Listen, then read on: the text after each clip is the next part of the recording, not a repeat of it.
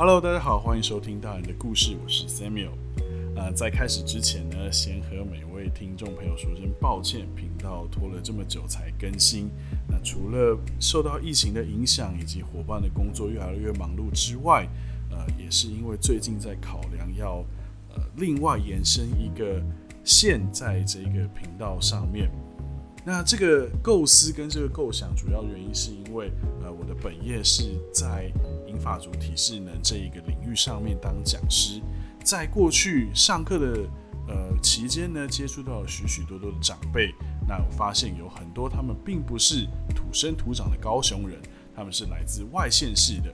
那特别也有一群他们是花东地区的原住民的长辈。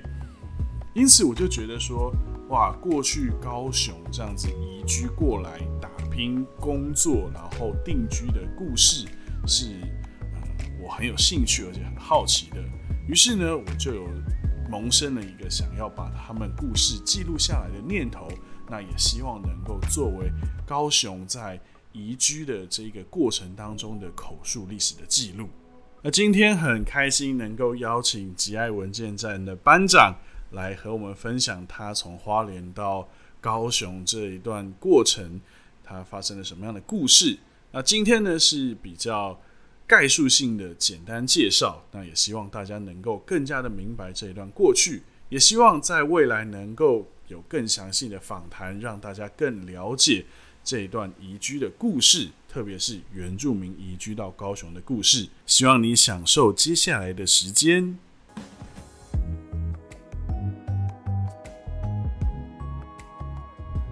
城市就像一本故事书，我们每个人都是它的作者，把我们生命故事写入其中。有许多的故事，因为时间的流逝而被人淡忘。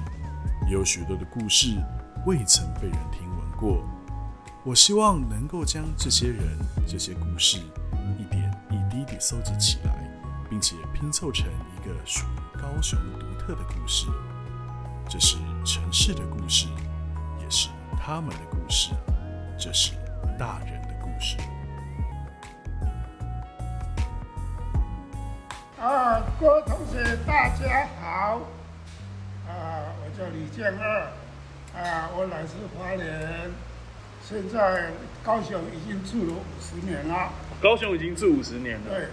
蛮好奇，想问那个李李大哥，当初是为什么会来到高雄？哦，啊，我相信在五十年前，在东部要找工作非常不容易。嗯。所以我当兵回来之后，我就想要。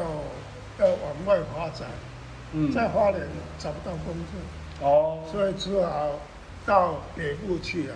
嗯嗯嗯，在台北士林电机厂待了两年。嗯，然后听说高雄是一个工业大都市，哦，所以我才从台北到高雄来。那时候二十五岁。好，所以二十五岁的时候从台北到高雄。所以这一开始在花莲到台北再到高雄，那是那时候刚好是有什么什么事情，是让那时候民国五五十七年，嗯，高雄成立了一个高雄呃加工出口区，嗯嗯，那时候有很多公司，当然外国的公司也很多，嗯。呃，日本投资的公司也很多，嗯，所以因为我日语的底子很好，哦，对，我日日文写、读、念、讲都 OK，所以我考上了这个加工区一个日本公司，哦，对，然后派到日本，在那边见习一个月，嗯，哎，再回到加工区，啊，服务了七年。那哎，为什么会学会日文？呃，我民国三十二年出生。嗯。啊，三十四年光复。哦。所以我出生的时候已经是日本时代。还是日治时代。啊，对，还是日治时代。哦。啊，所以因为长辈都讲日语嘛。嗯。嗯。那我们要要跟长辈沟通，怎么沟通没有？我们是讲台语，说真的，我跟我们长辈父母亲都讲台语。讲台语。对，但是父母亲他们长辈相互都是讲日语。哦。我们每天听，每天听，嗯，自然就会讲，而且，哎，自己拿书本来练习。嗯嗯嗯。是，说写我都 OK。哦。所以，哎，我记得李大哥是阿阿美族。我是阿美族。那。所以，可是那时候家庭里面不讲嘛，不讲族。嗯，家庭还算可以，因为我父亲他是上班上班的人。嗯。呃，当然他是有收入的。一般在乡下，真的没有没有上班，没有地方上班嘛。嗯。只有做了做工。哦。哎。那蛮想问您，就是来到高雄的。日子有没有什么不习惯的，或者是？呃，来高雄当然是刚刚来，有很多不习惯的地方。嗯。从花莲要到高雄，要走坐那个铁路到台东，台东的话要坐公路局的南回公路，嗯，这个也花了一整天的时间。哦。所以很辛苦。嗯嗯嗯。那么我刚刚讲过，我在。呃，加工区待了七年，嗯，然后我就离开了那个那个公司。哦我为什么离开呢？因为我们蒋经国时代有十大建设，对，其中有一个中国钢铁公司，哦，中钢，中钢成立了，嗯，啊，登报纸了，啊，要招考啊人力，那时候我就离开了那个加工区那个公司，嗯。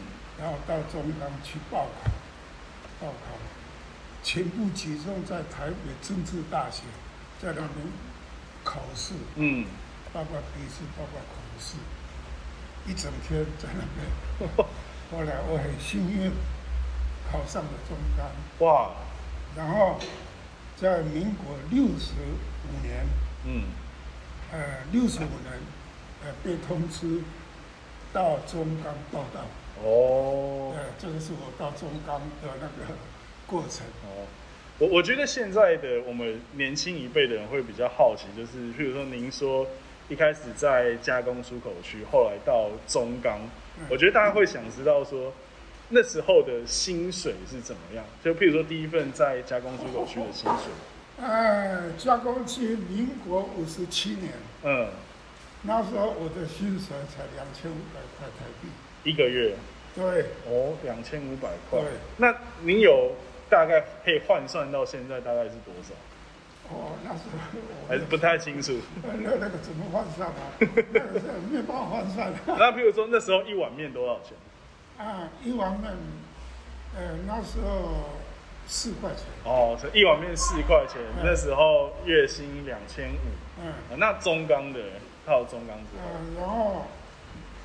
我在江工区七年之后，嗯，我就到江工区，啊不，我都到到中中钢，啊中钢的薪水是八千块，差这么多，对，差很多，嗯，当然，所以我要离开那个日本公司，是是是，哎，大概是这样子。哦，所以从两千五到一个月八千，那所以到之后都一直待在中钢。呃，一直都在中钢待到退休，一直到退休。哦，所以您您是这个中钢的算是开国元老之一吗？对，因为那时候中央刚刚成立，嗯，那整片都是荒野，就是甘蔗园，嗯，农田，从基础的工程我们就开始做，嗯，土木基础工程，然后这个。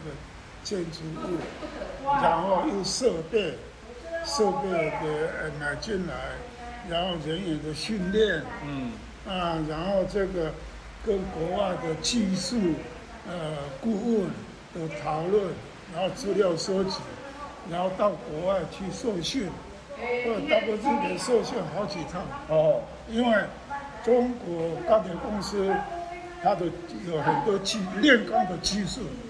从日本哦，哎，像那个新日新日本制铁公司，嗯，哦，技术合作，还有美国的 USA 的呃呃 USA Steel，就美国钢铁公司也是我们的技术顾问公司。哦。然后到韩国去，韩国炼钢厂比我们中钢早先好几年。嗯。所以我们这个设备安装好之后，我们就到韩国炼钢厂去那边实地见习。哇！所以有去过，就是光是训练就去过日本，日本，然后也去过韩国。韩国啊，美国是美国来教。美国是有顾问的，顾问团。哦，那那时候的工作内容大概是做什么？呃，是叫当然中钢是炼钢的。嗯。那从矿砂一直到成成品出来，要经过多少多少的技术？哦。啊。包括这个船运也是啊，你矿砂铁矿砂要从澳大利亚来，原料有船运公司，嗯，呃，中钢有船，自己的船，哦，然后从，然后从高炉开始炼铁，炼铁出来的铁水，然后到炼钢厂炼钢，炼钢出来之后去压钢厂压钢，都要会，压成钢板，全部都要会。呃，对，所以那时候的人力还没有说，当然是，呃，我们刚出港，你必须要知道整个过程的，哦，到最后，呃，已经整个都就备已经 OK 了，然后你去负责哪里，你去负责哪里，是这样子的。哦，了解。然后我是因为我是学机械的，嗯，我花莲工业学校机械科出来的，嗯，所以。我就专门是基建，嗯，这在这个重钢啊基建的部分，哎，我都是最清楚。嗯，那呃，就是刚才讲到不习惯的，除了从花莲来高雄要很久，那回去应该也是一样嘛？要一样。那就是在这么久的时间，你会不会怀念家乡？那怎么办？当然会啊。对。嗯，后来就有南回铁路了。嗯，啊，从花莲直接可以到高雄。对，现在就是环岛铁路都已经有了。嗯，那个早期没有的时候，只有南回公路做公路局的，还好那个时候有飞机。哦。花莲有飞机场。啊，我家在飞机场旁边，也很近。哦。啊，飞机的班次一。哎，每天都有班次到高雄，嗯，到台北，啊，所以坐飞机很方便。有时候回去就坐飞机比较快，所以就比较能够排解这个思乡的情绪。嗯，对。那现在呢，现在来高雄那么久，还还会回去到花莲？啊，现在就是久久回去一次了。为什么呢？因为，呃，长辈都不在了。嗯啊。那在目前还在故乡的情况下，大哥也走了，因为我是老二。哦。那家里的话就是呃大嫂呃在顾那个那个老家。嗯。那我们也没有那个份了，所以我们就说，呃清明的时候我们大部分都回去。哦。哎，要去拜阿公阿妈，这个父父母亲啊。嗯嗯嗯。啊，清明。扫墓的时候，都有回去。哎，但讲到这个，我觉得我们现在人会好奇说，因为你们阿阿美族有很多自己的算是祭典跟节日，所以在高雄的期间，如果碰到这些事，会回去吗？还是没有办法？呃，因为 我们那时候刚来高雄的时候，高雄这边原住民在哪里？我的族族群在哪里都不知道，嗯，呃，后来才知道哦，哪个是原住民，哪个是阿美族，那个是包子，哦，人数越来越多，哦，会知识的越来越多。嗯，刚开始的时候，我们还是回去回报的，嗯，到后来，呃，渐渐的，他高雄这边有很多的族群，嗯，后来高雄市政府。的民政局也成立了一个原住民股，啊，一个股，啊，然后，啊，我成立了一个呃，那时候的原住民还是叫三包。哦，那时候高雄是三包生活辅导协进会。你您创立的？呃，是民政局叫我创立。啊，为什么？为什么会找你？啊，那那当然的，我，呃，我也不知道啊。呃，然后我就召集一些，呃，这个原住的族群，嗯，哎，然后成立了这个协会，然后他们推举我当理事长，我是协进会的理事长，然后从那时候开始就带动所有的。高雄市原住的这个活动，嗯，每一年的丰年祭，我都们在高雄，我都是我主办。哦，后来协会也越来越多啦，嗯，包括高雄是原住民妇女才艺协会，嗯，那协会的理事长就是我老婆，妇女的部分，他们都是 都是学员。哦。对，所以 在高雄，呃，我们原住民的社会慢慢的大家融合在一起起来。然后除了阿美族以外，还有其他的族群啊。嗯。呃，那时候是九族啊，除了这个男女的以外，大部分都有了。都有。都有。哦。哎，所以那时候在高雄原住民的这个活动，啊，真的是，呃，刮目相看。哦。呃，陈启当市长的时候，经常来找找我，要要办什么活动，嗯，所以我们也做有很多记录，嗯，照片。我想我改天有空，我会把那个照片拿给给你欣赏。好啊，好啊，好啊。那我就是最后想要问的一个问题是，呃，像您来高雄之后，从原本都不认识的人，然后到现在这样子，大家。因为一个契机，然后聚在一起，好像有家人、有朋友。你自己对于这样子的过程，你有什么样的一个算是感受跟感情？当然，如果在故乡的话，我不会成长，嗯，也没有这个环境，而且也不会认识那么多呃啊这这个长辈了，或者是朋友，嗯，各阶层的人员。